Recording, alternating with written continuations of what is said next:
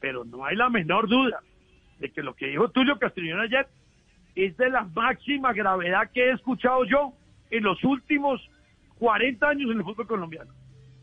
Porque es que él lo manifestó claramente, que tienen un grupito de chat,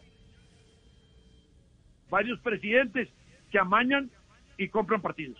Así lo dijo y yo lo reto ante otros presidentes a que los llame y les pregunte si no fue de esa manera. Yo estoy pidiendo a la mayor que me dé la grabación de la asamblea de ayer no editada, porque eso no puede quedar así. El señor Tulio inclusive dijo, nosotros vamos de salida, pero si ustedes tienen problemas, pues no hay problema. ¿Cómo, esas, cómo es esta vaina, por Dios? ¿A dónde vamos?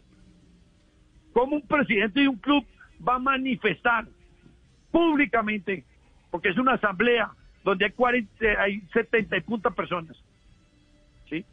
de arreglos y componentes en el fútbol colombiano? toda la gravedad, como la comisión del estatuto del jugador se deja arrodillar del, de leguleyos del América de Cali para hacerle cometer la bestialidad que estando cerrados inscripciones inscriban un jugador y a los dos días lo desinscriban. No, no, no, es que esto no tiene sentido.